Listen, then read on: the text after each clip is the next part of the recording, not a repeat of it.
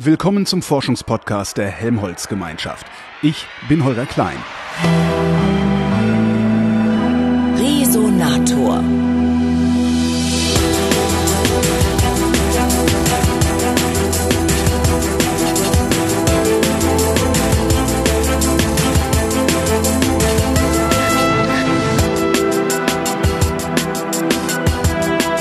Im Rahmen der Science Podcast Night hat der Resonator sich in eine Kneipe in Berlin-Moabit begeben und eine Sendung vor Publikum aufgezeichnet. Gesprächspartnerin war Ina Plescher, eine Planetenforscherin vom DLR.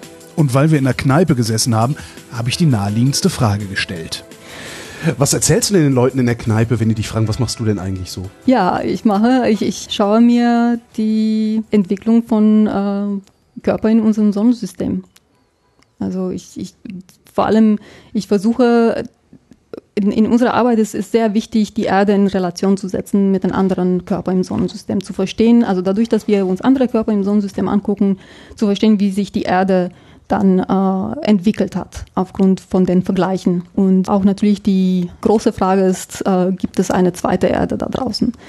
Und wie ist das Leben auf der Erde, ist es auf der Erde entstanden, ist zur Erde gekommen? Ja, das sind die, die großen Fragestellungen, die wir uns, äh, die wir uns setzen. Ja, und ich frage dich. Gibt es eine zweite Erde da draußen? Also wenn, wenn man sich anguckt, wie viele, wie viele andere Sonnensysteme gibt, ich würde sagen, es ist eher unwahrscheinlich, dass es keine gibt. Es ist allerdings aber auch sehr schwer, so einen Planet zu finden, weil das ist relativ klein, wenn man sich die Erde im, in unserem Sonnensystem anguckt. Das sind erstmal äh, große Planeten wie Jupiter und Saturn, die werden auch viel öfter detektiert sozusagen, mhm. ja.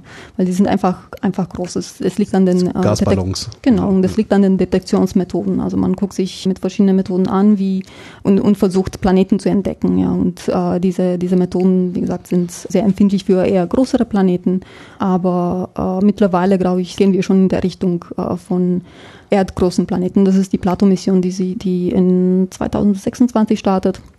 Die, die wird sich das ganz, ganz genau unter die Lupe nehmen. Erst 2026? Mhm, genau. Warum brauchen die so lange? Also wofür brauchen die so lange? Es wird äh, erstmal, ähm, muss man erstmal die, die Mission ent entwickeln. Also man muss die, die Instrumente entwickeln, man muss die Kameras entwickeln und so weiter und so fort. Dann muss man die, äh, also das dauert, ja. Man muss, man, man möchte auch sicher sein, wenn man die Instrumente entwickelt hat, also für jede Mission, äh, wenn man die Instrumente entwickelt hat, dass sie dann am Ende auch funktionieren. Ja. Und das, äh, das ist halt verbunden mit sehr viel ähm, Entwicklungszeit, auch Testen und äh, dass man am Ende tatsächlich eine funktionierende Mission hat. Mhm. Und das dauert genau, also das, das, man muss, wie gesagt, sehr genau testen, alles qualifizieren, sodass man die besten Ergebnisse am Ende kriegt. Wenn wir eine zweite Erde finden würden, wärt ihr die, die die findet? Oder sind das irgendwelche anderen Forscher? Also weil du weißt doch, wie man Plattentektonik erkennt, das meine ich so.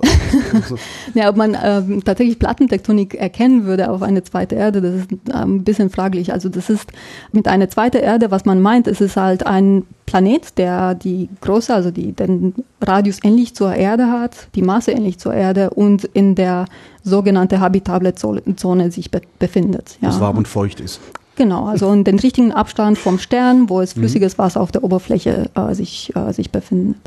Ja, und ähm, bei solchen Missionen, die, die eben auf der Suche nach Exoplaneten, aber auch äh, andere Missionen, also im Prinzip bei allen Missionen, das ist sozusagen ein, ein kollektives Effort. Also äh, es ist, es ist genau, es ist nicht nur eine Space Agency, die sich damit äh, beschäftigt, sondern es gibt ja äh, Beiträge von verschiedenen Instituten und von verschiedenen Ländern. Mhm. Müsste eine zweite Erde Plattentektonik haben, um so bewohnbar zu sein wie unser Planet? Es ist eigentlich eine gute Frage. Also man, man weiß es nicht, ob die Plattentektonik unbedingt notwendig ist fürs, mhm. äh, fürs äh, Leben. Man vermutet, weil vor allem durch die Plattentektonik man hat eine, eine Regularisierung der Klima sozusagen. Ja, also man ähm, kann durch die Plattentektonik zum Beispiel Carbonate das wieder zurückführen in den Mantel. Also mhm. das sind Gesteine, die sich ähm, durch äh, Verwitterung bilden und dadurch nimmt man CO2 aus der Atmosphäre raus, ja, und dann entsteht so ein Zyklus, ein Carbon Silicate Cycle äh, mhm. nennt man das.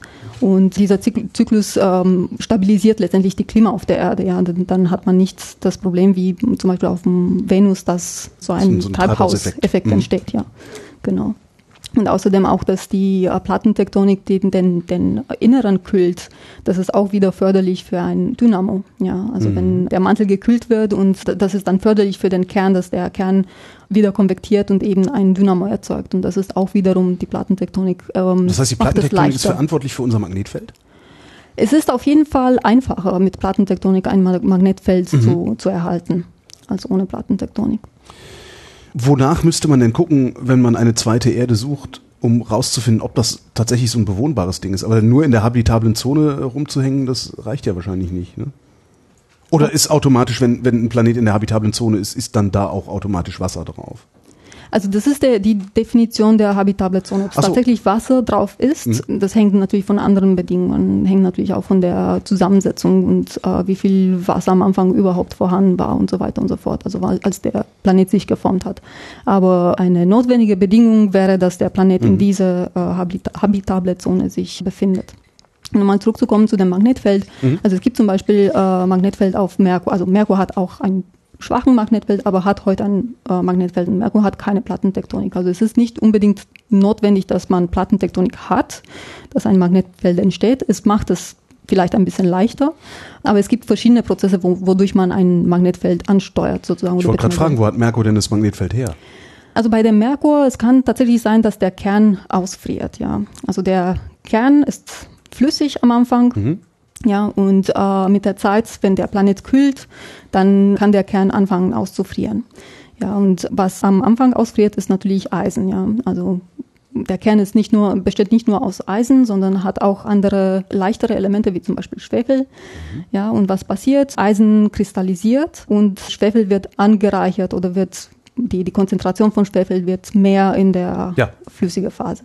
Genau. Und wenn, wenn der Schwefel sozusagen angereichert wird, der ist leichter und dann kann nach oben steigen sozusagen, also wenn der Kern von innen nach außen ausfriert. Mhm. Ja, und der kann nach oben steigen. Da, dadurch entstehen wiederum solche. Aber warum Bewegungen. sollte er von innen nach außen ausfrieren? Ist es nicht innen drin wesentlich? Es hängt von dem, von dem Druck. Also es, ja. die, die Schmelzkurve von Eisen-Schwefel-Gemisch hängt äh, natürlich auch von dem, von dem Druck im, im Kern, ja. Mhm. Also bei, äh, bei der Erde zum Beispiel ist es so, der Kern friert von innen nach außen, während bei anderen Planeten, die vielleicht einen niedrigeren Druck haben in dem, an der Kernmantelgrenze, es kann auch sein, dass der Frierungsprozess von außen nach innen anfängt. Oder es kann auch eine verrückte Kombination okay. sein, dass es bei, beide gleichzeitig passiert, ja.